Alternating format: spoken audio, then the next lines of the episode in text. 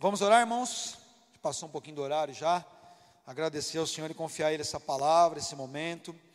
Em nome de Jesus, Senhor, nós te agradecemos por estarmos aqui mais uma vez. Obrigado, Senhor, que alegria estarmos aqui na tua casa, reunido com os nossos irmãos e irmãs, na tua presença. O que nós queremos é te entregar mais uma vez, Senhor, assim como o Senhor tem falado conosco em meus louvores, no momento em que nós ofertamos financeiramente, no momento em que nós ofertamos também a nossa atenção e a nossa reverência ao Senhor, que o teu Espírito Santo fale conosco através da tua palavra.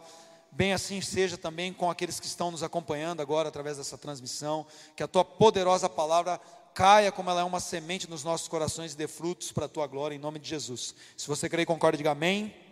E abre a Bíblia comigo lá em Mateus, capítulo 17.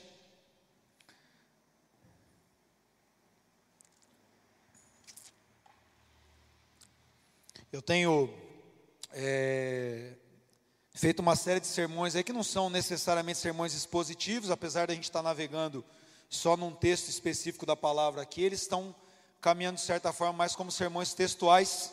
E a gente está usando aí o, o, o, lance de usar uma minissérie, porque eu estou seguindo mesmo, dentro de, uma, de um tema, de uma, de uma palavra, e navegando também em capítulos seguidos da Bíblia. Então, em um domingo, eu naveguei pelo capítulo 16 de Mateus em dois sermões é a minissérie Status Quo, que é o estado das coisas, é como as coisas acontecem. A primeira mensagem foi é, lugar de fala, e a segunda mensagem essenciais. Então, se você não ouviu lá essencial e lugar de fala, está disponível num, numa playlist específica dessa minissérie Status Quo. E hoje eu vou para a terceira série, para o terceiro episódio da mensagem, é Não Tenham Medo. EP3, então, da minissérie Status Quo, Não Tenham Medo, Mateus 17.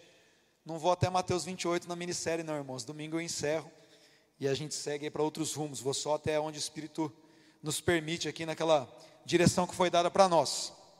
Então eu quero fazer uma leitura do texto com vocês, de Mateus 17, do verso 1 até o verso 13, e depois a gente vai voltar, como se tivesse mesmo expositivo verso a verso aqui, mas abordando alguns pontos que necessariamente não estão no texto. Por isso que eu não posso dizer que é um sermão expositivo, mas o entendimento textual que nós temos dentro daquilo que o Senhor quer falar conosco. Amém? Vamos ler Mateus 17, dos versos 1 ao 13, diz assim: Seis dias depois, Jesus tomou consigo Pedro, Tiago e João, irmão de Tiago, e os levou em particular a um alto monte. Ali ele foi transfigurado diante deles. A sua face brilhou como o sol e as suas roupas se tornaram brancas como a luz. Naquele mesmo momento apareceram diante deles Moisés e Elias conversando com Jesus. Então Pedro disse a Jesus: Senhor, é bom estarmos aqui. Se quiseres, farei três tendas: uma para ti, uma para Moisés e outra para Elias. Enquanto ele ainda estava falando, uma nuvem resplandecente os envolveu, e dela saiu uma voz que dizia: Esse é o meu filho amado, de quem me agrado, ouçam-no. Ouvindo isso, os discípulos prostraram-se com o rosto em terra e ficaram aterrorizados. Mas Jesus se aproximou, tocou neles e disse: Levantem-se e não tenham medo. Aqui é o nome da mensagem: não tenham medo. E erguendo ele os olhos, não viram ninguém mais a não ser Jesus.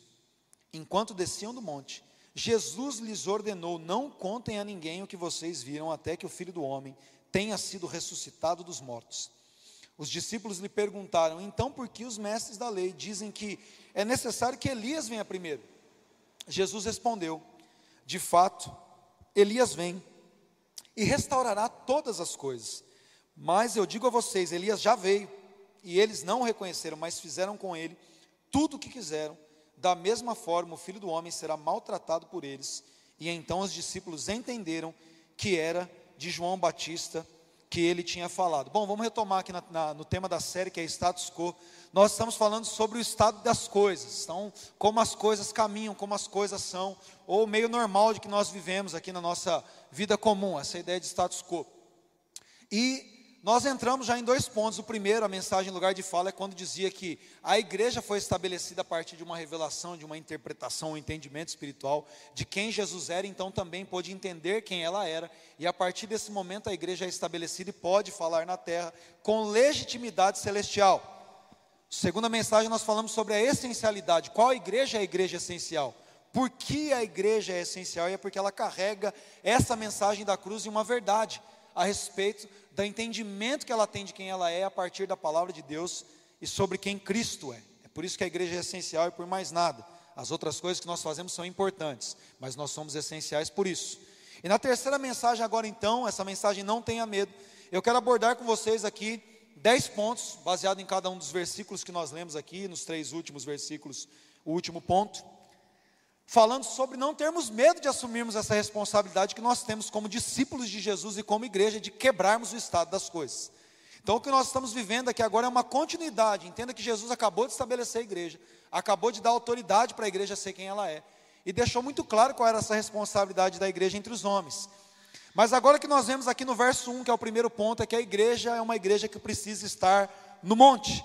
Jesus, no verso 1, diz aqui do capítulo 17 de Mateus, que seis dias depois dessa, desse episódio ter acontecido, ele tomou consigo apenas três dos seus doze discípulos, que era Pedro, Tiago e João, e os levou em particular ao monte. Deixa eu dizer uma coisa: por mais que nós tenhamos uma legião de pessoas que se declaram na igreja, que acreditam que foram habilitados para quebrar o estado das coisas, apenas aqueles que têm uma vida particular e que vivem no monte particular, no lugar de intimidade com Jesus, estão de fato capacitados a fazerem isso.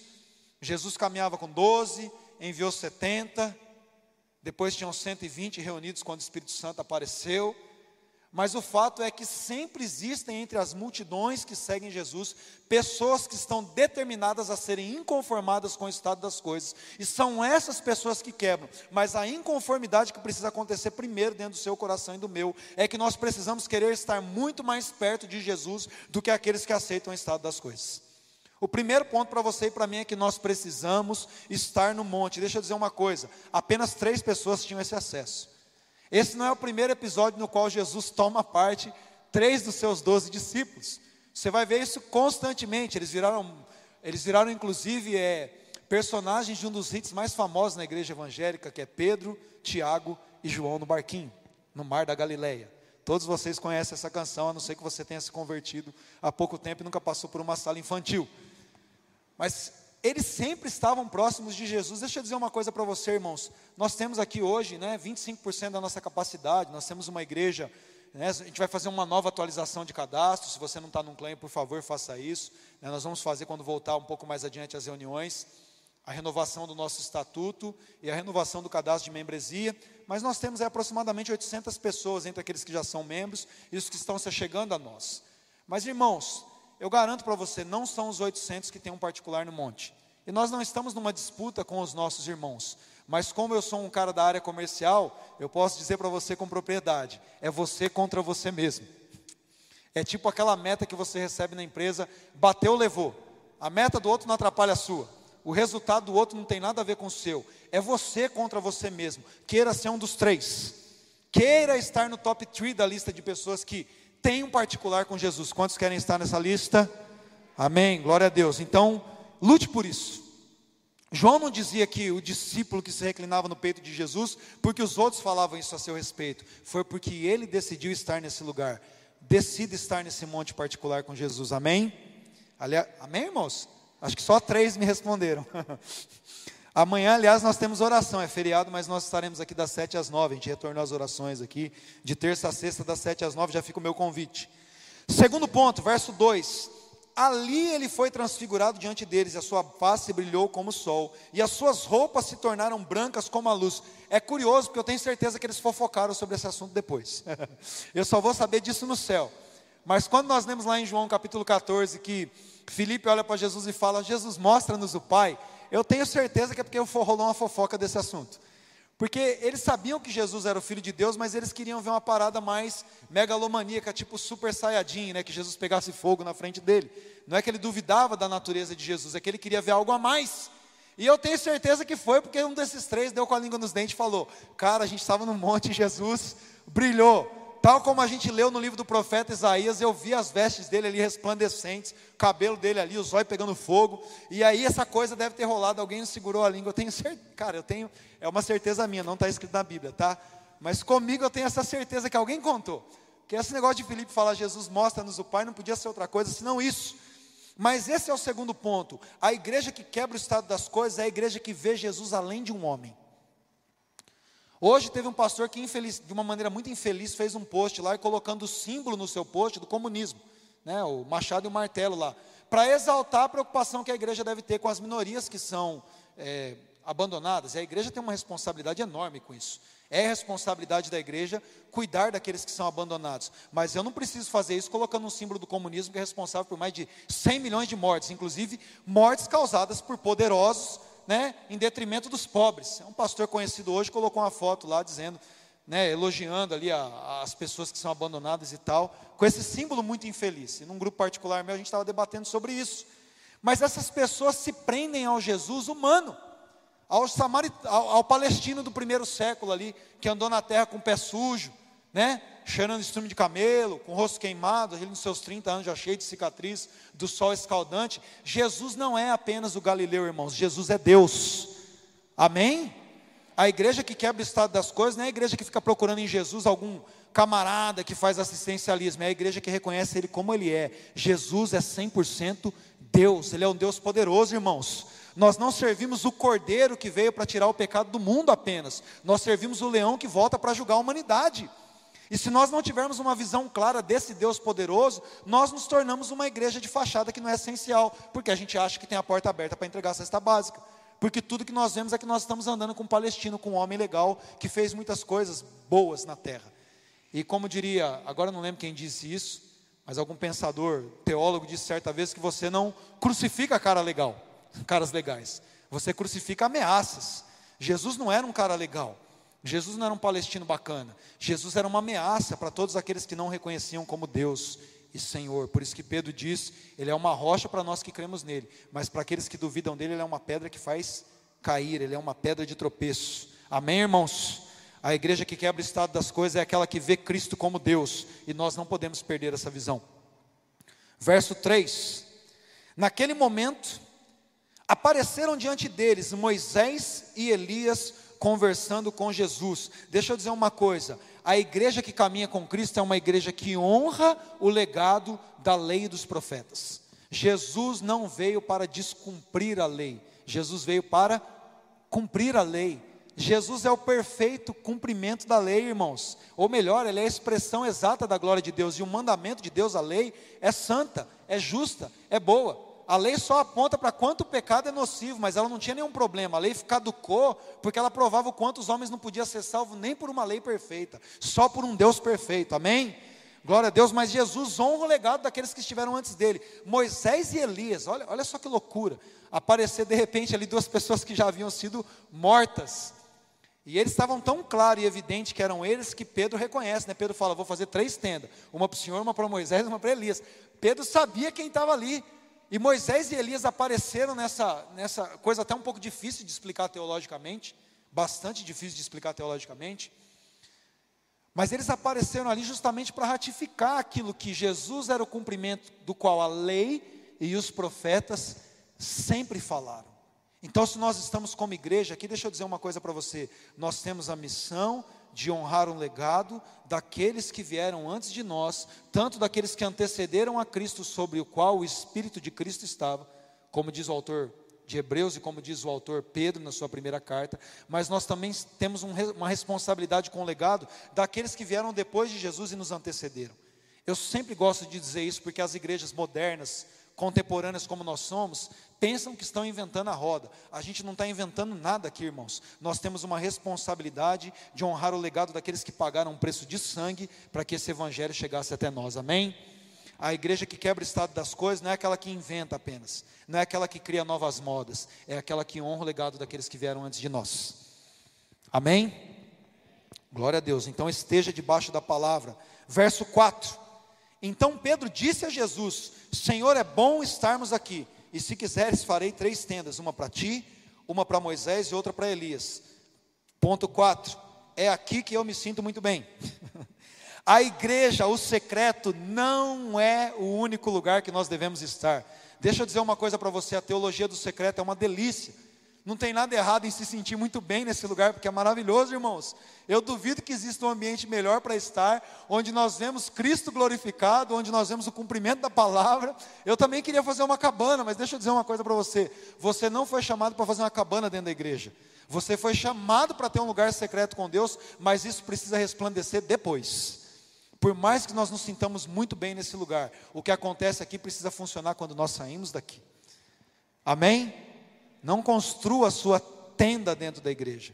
Não construa a sua tenda dentro lá do, do seu quarto, onde você tem uma tenda. Você não foi chamado para habitar nessa tenda, você foi chamado para viver nesse lugar do secreto, para que aquilo resplandeça quando você descer do monte, igual aconteceu com Moisés. Você recebe a glória de Deus, mas quando você desce do monte, as pessoas precisam receber a glória que você recebeu. Amém? Amém, irmãos? Posso voltar só para o culto online, já que vocês não estão aqui? Então tá bom. 5. Ponto 5, verso 5. Enquanto ele ainda estava falando, uma nuvem, quem estava falando aqui era Pedro, tá? Uma nuvem resplandecente os envolveu e dela saiu uma voz que dizia: Esse é o meu filho amado, de quem eu me agrado.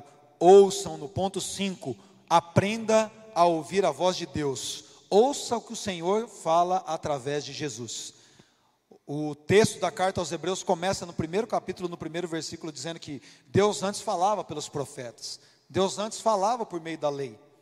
E isso é demonstrado ali naquele momento em que Moisés e Elias aparecem ali. Elias é o maior vulto profético do Velho Testamento, um dos maiores ícones de profecia para Israel. E Moisés é o legislador, Moisés é o libertador. Deus falou já pela lei, Deus já falou pelos profetas, mas o verso 1 do capítulo 1 de Hebreus, se quiser colocar na tela, inclusive, Hebreus 1, 1, agora ele está falando pelo Filho.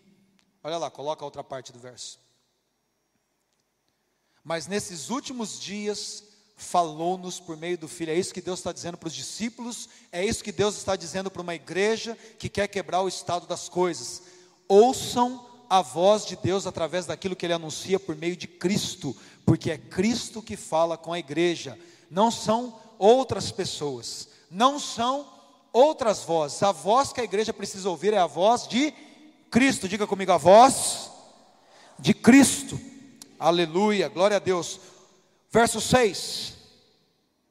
Ouvindo isso, os discípulos prostraram-se com o rosto em terra e ficaram aterrorizados. Deixa eu dizer uma coisa para você e grave isso no seu coração um homem ou uma mulher sem temor não muda nada. Quando Deus fala, irmãos, as nossas pernas tremem. Quando o Senhor se manifesta, nós caímos no chão. Você não é melhor do que João quando teve a revelação, ou quando Isaías, ou quando qualquer um dos profetas de Deus, quando tiveram a oportunidade de vivenciar a glória de Deus, esses homens ficaram prostrados como mortos. O anjo precisou tocar e falar: Levanta que Deus vai falar com você. Mas eles se prostraram e ficaram aterrorizados, porque pessoas que não têm mais temor, não têm condição de transformar nada, porque as pessoas sem temor são as pessoas que aceitam as coisas como elas têm caminhado. Elas não acreditam mais que Deus pode mudar tudo, elas não acreditam mais no poder de Deus, elas acreditam mais numa vacina do que numa oração, elas acreditam mais no protocolo de remédios do que no poder da imposição de mãos que derrama o Espírito Santo sobre a vida daqueles que recebem a oração. Amém? Agora, pessoas que têm temor de Deus sabem que a gente precisa tomar a vacina, mas sabe aquilo que Tiago fala: unge com óleo e faça a oração, e a oração com fé que salvará o doente. A gente toma a vacina? Toma. A gente vai para o hospital? Vai. A gente usa máscara, álcool em gel, faz tudo isso aí, mas nós cremos muito mais no poder de um Deus que, quando fala, tudo é feito novo. Aleluia. Glória a Deus. E sabe o que isso significa para nós, irmãos? Que nós não podemos ser apenas um poço de conhecimento. Você pode ver ali a ratificação de Jesus e entender o seu cumprimento profético, o seu cumprimento ali da lei. Você pode ver tudo isso em Jesus, mas não seja apenas um poço de conhecimento. Busque ter as suas próprias experiências com a glória de Deus. Nós precisamos muito de doutrina, mas como nós precisamos de experiência, irmãos. Quantos estão fazendo a leitura Burn lá? Arroba leitura Burn no Instagram. Quantos estão fazendo? Nós estamos lendo o livro de Atos. Eu vou pedir para você prestar uma atenção numa coisa no livro de Atos. Preste atenção no livro de Atos o quanto os apóstolos davam importância para a imposição de mão para que as pessoas recebessem o Espírito Santo. Você passou por essa leitura. Eles descobriram que os discípulos ali para além da Judéia, na Samaria, tinham sido apenas batizados no nome de Jesus, mas eles foram lá e oraram para que o Espírito Santo então tomasse a vida deles. Eles deram muita importância para a evidência do falar em línguas no início da igreja primitiva, porque eles acreditavam naquele momento que aquela era evidência, obviamente porque eles tiveram aquela experiência em Atos 2. Então alguém só era batizado e falou: vamos pôr a mão, o Espírito Santo tem que vir. E acontecia isso, porque era um momento que estava acontecendo isso. Mas eles acreditavam que cada pessoa nascida de novo, batizada no nome de Jesus, precisava receber o Espírito Santo. Deixa eu dizer uma coisa para você: se você foi batizado, Se você é salvo, se você crê em Jesus, eu oro para que você tenha as experiências mais malucas com o Espírito Santo da sua vida. Quantos querem ter essas experiências? O Espírito Santo quer te batizar com dons, o Espírito Santo quer se manifestar através de você, o Espírito Santo quer levantar profetas na nossa geração, pessoas que tenham revelação, conhecimento, sabedoria, dons ministeriais. É o Espírito Santo que quer fazer isso. Não aceite menos do que isso. Até um papagaio, se eu ensinar ele aqui um, um versículo, ele vai saber recitar. Agora, cheio do Espírito Santo, só você que quer isso pode ser. Amém? Sirva de todo o coração. Viva uma experiência. Verso 7, ponto 7. Não tenham medo.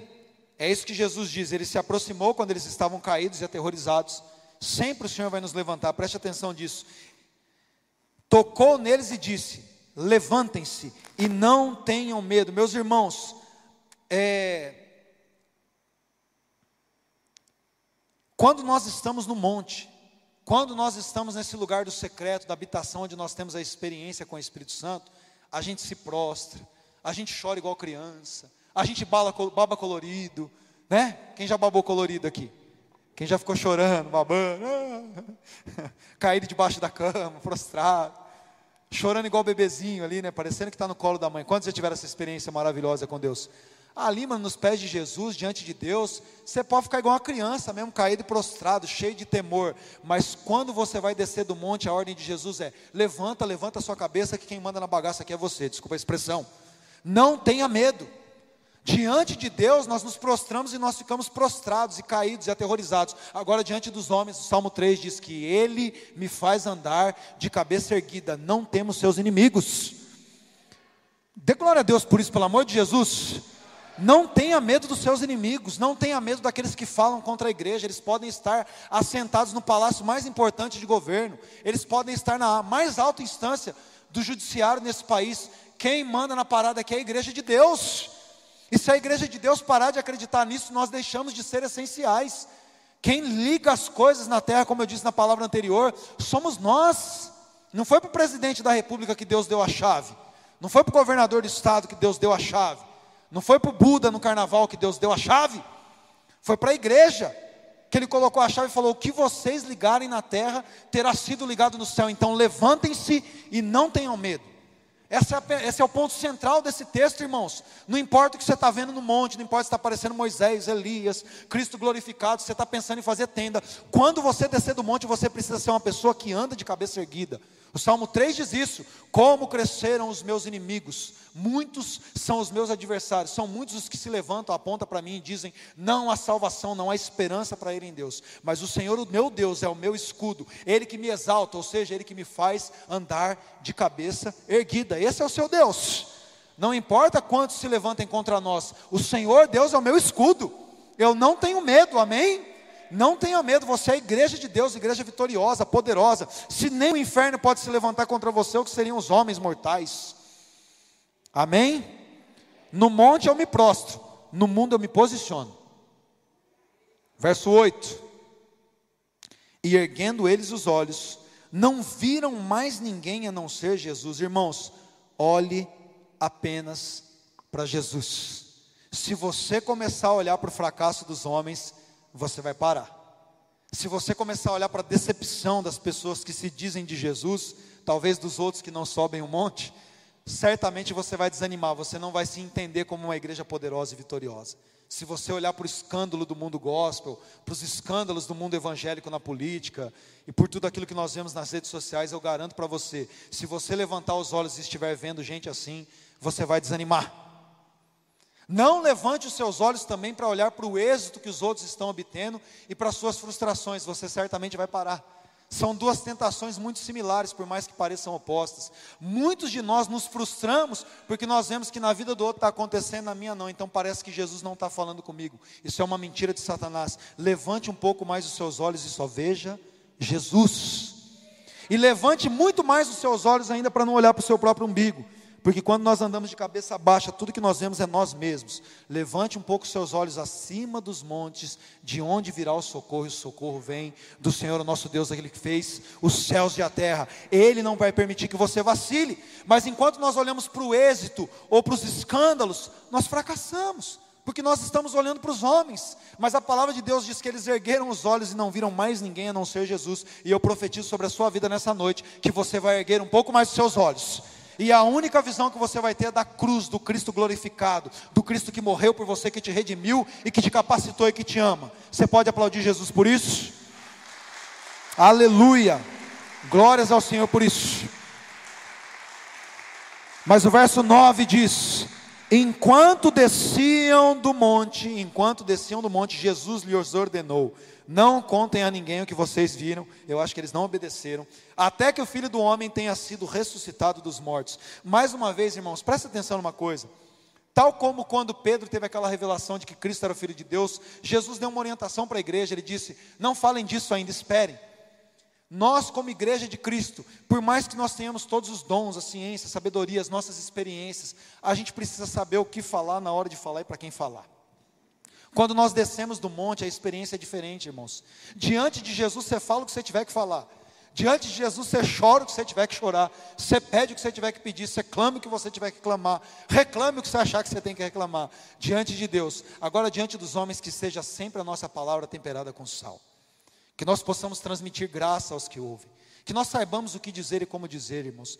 Peçamos, é assim que pode dizer isso? Peçamos, verbo difícil de conjugar, que nós possamos pedir agora sabedoria ao Senhor, que nós possamos dizer, Deus, nos dá sabedoria para quando a gente desce do monte, porque o Cristo que é glorificado no monte é o Cristo que é crucificado entre os homens. É isso que Jesus estava dizendo, ele falou: por enquanto, tudo que o mundo aguenta ouvir, o que o mundo precisa ouvir, é sobre o Cristo crucificado. Espera um pouquinho que Cristo ainda vai ser glorificado e vai chegar o momento deles me reconhecerem como Cristo glorificado. Mas nesse momento, o Cristo glorificado no monte é o Cristo crucificado entre os homens. A gente lembra que quando Jesus ressuscitou, ele disse para Maria: Não me detenha, espera, não fui glorificado ainda, não é hora, mas fala para os meus irmãos que eu estou indo adiante deles na Galileia. Saiba o que falar para quem falar, irmãos. Às vezes você quer ganhar alguém para Jesus tão desesperado, e você sai falando na força do ódio, às vezes, na força da alegria, outras vezes. Mas a palavra de Deus diz que o Espírito Santo vai te dar condição de falar exatamente o que você tem que falar. Então guarde as suas experiências que são suas para você. E ouça de Deus aquilo que você precisa falar para os outros. A igreja precisa ter clareza e sabedoria para saber agir entre os homens. Você sabe o que é o Cristo do monte. Você sabe o que é o Jesus do seu particular. Aí fora as pessoas não sabem disso, mas elas precisam ouvir sobre um Cristo crucificado que morreu e ressuscitou para salvá-las. E o Espírito Santo vai te capacitar a fazer isso. Amém? Nos versos 10 a 13, nós percebemos então que os discípulos fazem um questionamento sobre por que, que dizem que João Batista vem. Então Jesus diz: Olha, ele vem e é certo que ele já veio, os homens fizeram com ele tudo o que queriam, e assim também os homens farão comigo. E deixa eu dizer uma coisa para vocês agora: e assim também os homens farão conosco. Não espere que o mundo receba vocês de braços abertos quando tudo que vocês estão querendo fazer é destruir com o sistema deles. Nós temos nos preocupado tanto, muitas vezes, irmãos, em sermos agradáveis para o mundo, que nós esquecemos o que o príncipe dos pregadores diz, Spurgeon, diz que nós não somos chamados para ser o caramelo do mundo, a gente foi chamado para ser sal da terra, irmãos. A gente é o sal que o mundo cospe, a gente não é o docinho que eles mastigam. E a igreja não pode perder isso de vista. Não esperem que o mundo ame uma igreja assim. Não esperem que o mundo ame uma igreja de gente que não está aqui para fazer pacto com o Egito. Nós não estamos aqui, nós estamos saindo do Egito. Aliás, nós somos tirados do Egito quando nós somos salvos por Cristo, né? Agora da Babilônia, diz o profeta: sai da Babilônia, povo meu. Nós estamos aqui com violência nos retirando da Babilônia. E não espere que os Nabucodonosores achem o máximo que nós estamos fazendo. Nós seremos sempre não reconhecidos, irmãos, mas não espere um conforto para fazer o que é necessário. O que Jesus estava dizendo para os discípulos, vocês viram João Batista? Cabeça, vocês estão olhando para mim, crucificado. Vocês estão entendendo alguma coisa em relação a isso? Não esperem que haja conforto ou receptividade para ser a igreja de Jesus. Seja a igreja de Jesus com Herodes no trono, seja a igreja de Jesus com fariseus no comando, seja a igreja de Jesus com líderes religiosos odiando vocês por causa dele, mas sejam a igreja de Jesus, sejam aqueles que quebram o estado das coisas. Não tenham medo. Se coloquem em pé em nome de Jesus. Vamos orar. Enquanto nós cantamos, coloque sua vida diante do Senhor. Peça a Ele. Fala, Jesus, eu quero ser um dos três que sobe no monte. Jesus, eu quero ouvir a Sua voz de perto. E quando eu me levantar, eu quero me levantar sem medo. Para descendo do monte irradiar a Sua glória. Fale com Ele. Fale com Ele.